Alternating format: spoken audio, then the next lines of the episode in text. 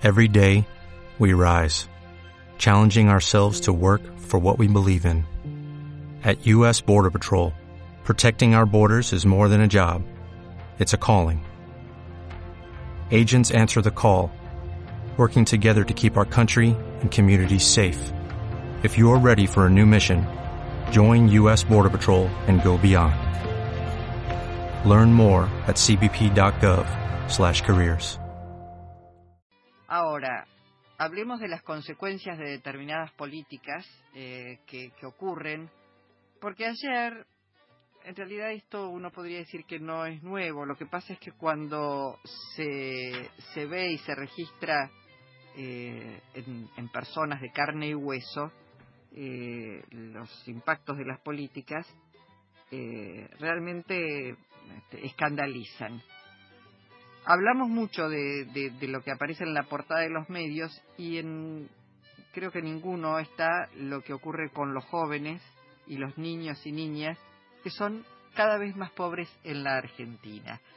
Eh, en línea está Carmen Ryan, es coordinadora de Derechos Económicos, Sociales y Culturales de la Asociación Civil por la Igualdad y la Justicia e integra la campaña Infancia en Deuda. Buen día, Carmen, ¿cómo va? Hola, buen día. Bueno, eh, estamos eh, realmente muy, muy preocupados a partir de esta información que suministra el Observatorio de la Deuda Social de la Universidad Católica y también UNICEF sobre datos eh, en la Argentina, que cada vez hay más, más niños y niñas y adolescentes pobres. Casi seis de cada diez niños son pobres en la República Argentina.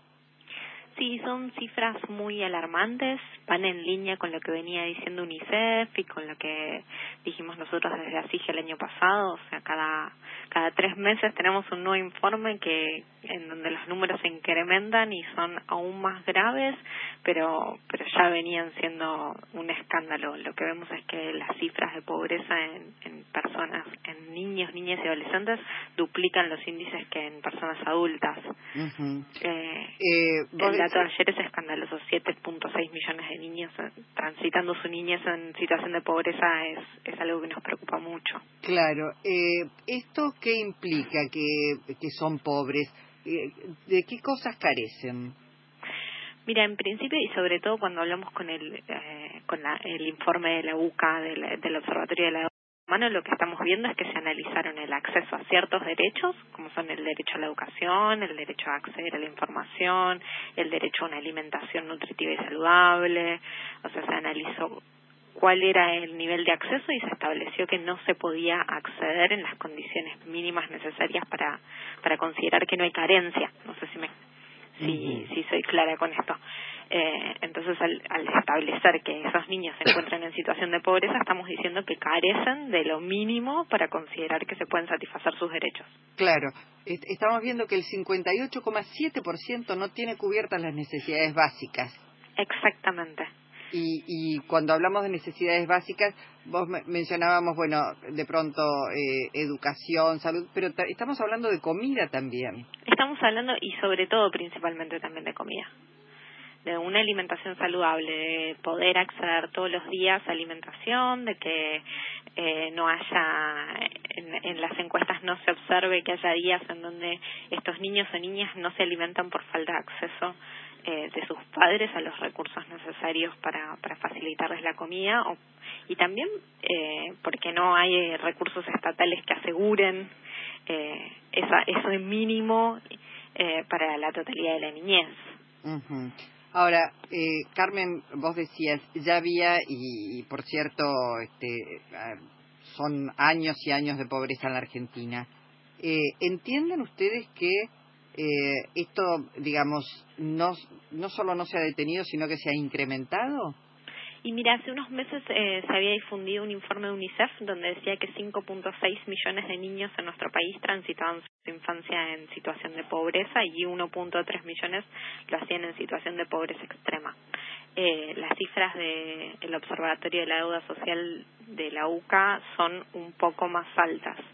El año pasado en ASIG hicimos un informe en donde analizábamos también, según las cifras oficiales, cuál era el acceso a derechos económicos, sociales y culturales de la niñez y entendíamos que eh, los números alcanzaban un 40%.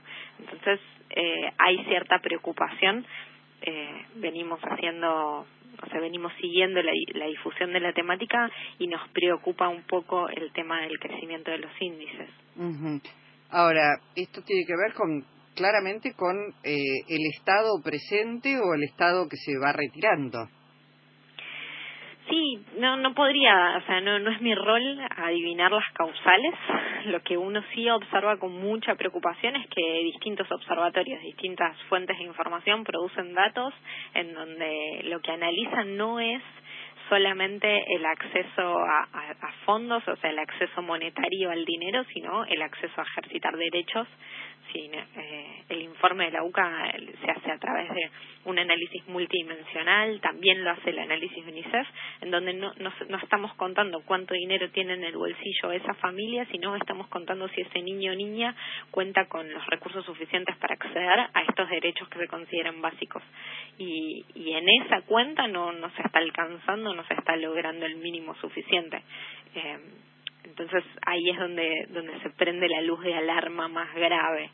Está bien, eh, está bien, como vos decís, bueno, nosotros no nos, ocupamos de, del registro, pero digo, esto que ocurre, esto que, que viene, digamos, agudizándose, tiene que ver sin lugar a dudas, una de dos, o porque no hay, eh, digamos, recursos en la familia suficientes porque hay políticas que impactan en los hogares, eh, falta de trabajo, suspensiones, este, eh, precarización, eh, o porque también hay un Estado que ante ese tipo de realidad no está atento para ir subsanando lo que la propia familia no puede brindar a los niños. Sí, las causas son múltiples y, de, mucho, de un abanico de, razones. Eh, especialmente nosotros venimos señalando desde Infancia en Deuda la falta de una acción estatal para morigerar esta situación, en especial con respecto a la niñez que todos entendemos y, y, parece haber un consenso claro de que la niñez necesita que se garanticen sus derechos en pie de igualdad, que todos entendemos que, que la igualdad en la infancia es lo que va a asegurar el pleno desarrollo y, y en ese sentido eh, venimos reclamando. Por un lado, la designación del defensor de niños, niñas y adolescentes para que nos ayude a, garantizar esos derechos, para que nos ayude a, eh, a la sociedad civil y a, toda la sociedad argentina a poder analizar cuáles son, en efecto, las causales precisas de, eh, de estas falencias. En parte nosotros, eh, porque determinar cuáles son las causales con precisión es una de las formas que el Estado tiene para poder abordar la problemática de una manera efectiva. Entonces, nos, nos preocupa mucho que no tenemos un diagnóstico claro y preciso sobre cuál, dónde están eh, las falencias específicas. Y por otro lado, la necesidad de políticas activas por parte de los órganos del Ejecutivo que tienen que trabajar en, en niñez, que también nos preocupan muchísimo y que no, no están eh, a la altura de las circunstancias. Claro, Carmen, porque si uno ve, por ejemplo, que en la ciudad de Buenos Aires, uno de los distritos más ricos, no hay garantizado el acceso a la educación en los primeros niveles, que faltan vacantes, que es una demanda y un reclamo que se hace año tras año, y ahí estamos hablando del distrito más rico, digo, con mayor presupuesto, está claro que ahí sí hay una deficiencia del Estado, al cual se le viene reclamando, pero que hay una mirada del Estado quizás despreocupada es que sí, no, no están alcanzando las acciones estatales para, para cubrir la necesidad. Nosotros venimos trabajando el tema de educación inicial en Ciudad de Buenos Aires y este año hubo 10.400 vacantes que faltaron. 10.400 niños y niñas inscritos a nivel inicial que no contaron con su vacante para empezar las clases. Mm, por eso digo, y eso sí es responsabilidad del Estado garantizar que todos los niños y niñas tengan acceso, digamos, generar las condiciones para que esos niños no queden fuera del sistema educativo. Exactamente, y también resolver la situación de pobreza, yo no, no te contradigo en eso, es responsabilidad del Estado y están faltando acciones estatales que, que sean suficientes para resolver esta problemática. Ahora, ¿dónde precisamente hay información que nos falta? Por ejemplo, nosotros venimos discutiendo en, en materia de acceso a información nutricional que desde 2005 no tenemos una encuesta nacional que nos diga cuál es la situación nutricional de la infancia en nuestro país. Claro, tenemos informes informes como este que estamos leyendo hoy del Observatorio de la UCA, tenemos informes de UNICEF, pero no tenemos datos oficiales que nos permitan tener un mapa claro y detallado sobre la situación nutricional de la infancia. Entonces, ¿cuál es la respuesta? ¿Cuál es la, la respuesta que el Estado tiene que tener para resolver esta problemática? Y la verdad no podemos precisarla sin datos claros, concretos y, y bien certeros que nos digan eh, cuál es la cuál es la situación real en cada provincia, en cada lugar.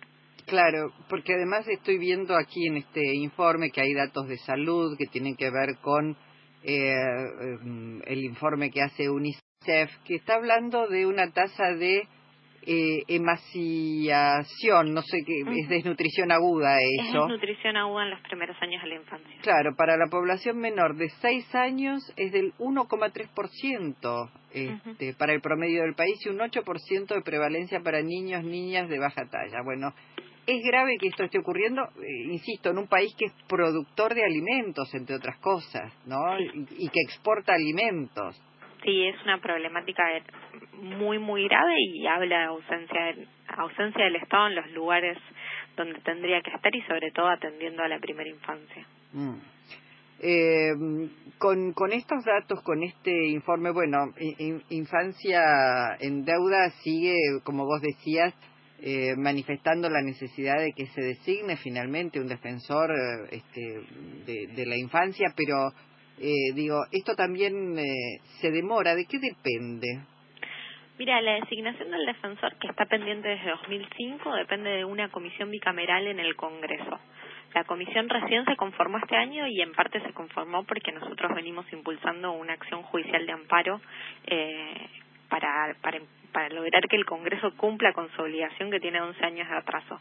Designaron a sus integrantes en marzo, en mayo tuvieron su, su primera reunión y estamos esperando a ver si esta semana tienen una nueva reunión o no para darse su reglamento de funcionamiento. Mm. Justamente estamos eh, hoy tratando de, de, ver qué es lo que pasa, si finalmente se va a producir o no esta ansiada reunión este jueves. Una vez que ellos tengan su reglamento de funcionamiento van a tener que dictarse el reglamento del concurso con las garantías que establece la ley de transparencia, asegurando que la persona sea una persona eh, con trayectoria en la temática y con, formación en, en la defensa de los derechos de niños, niñas y adolescentes.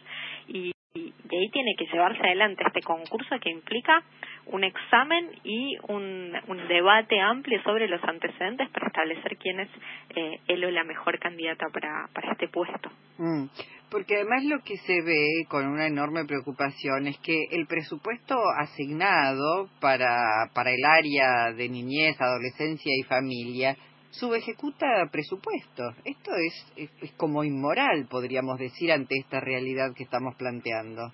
Exactamente, es una preocupación muy grande que tenemos que la SENAF no esté ejecutando su presupuesto, no lo hizo en 2016 y este año viene muy atrasada con, con lo que con lo que es la ejecución anual. La verdad es que habiendo ya transcurrido más de la mitad del año y con los, las cifras que vemos, eh, que en junio eran en algunas áreas menos de un 20%, en algunos programas menos de un 20%, la verdad es que no tenemos altas expectativas de que a lo largo del año logren ejecutar los programas que se habían planificado. Mm.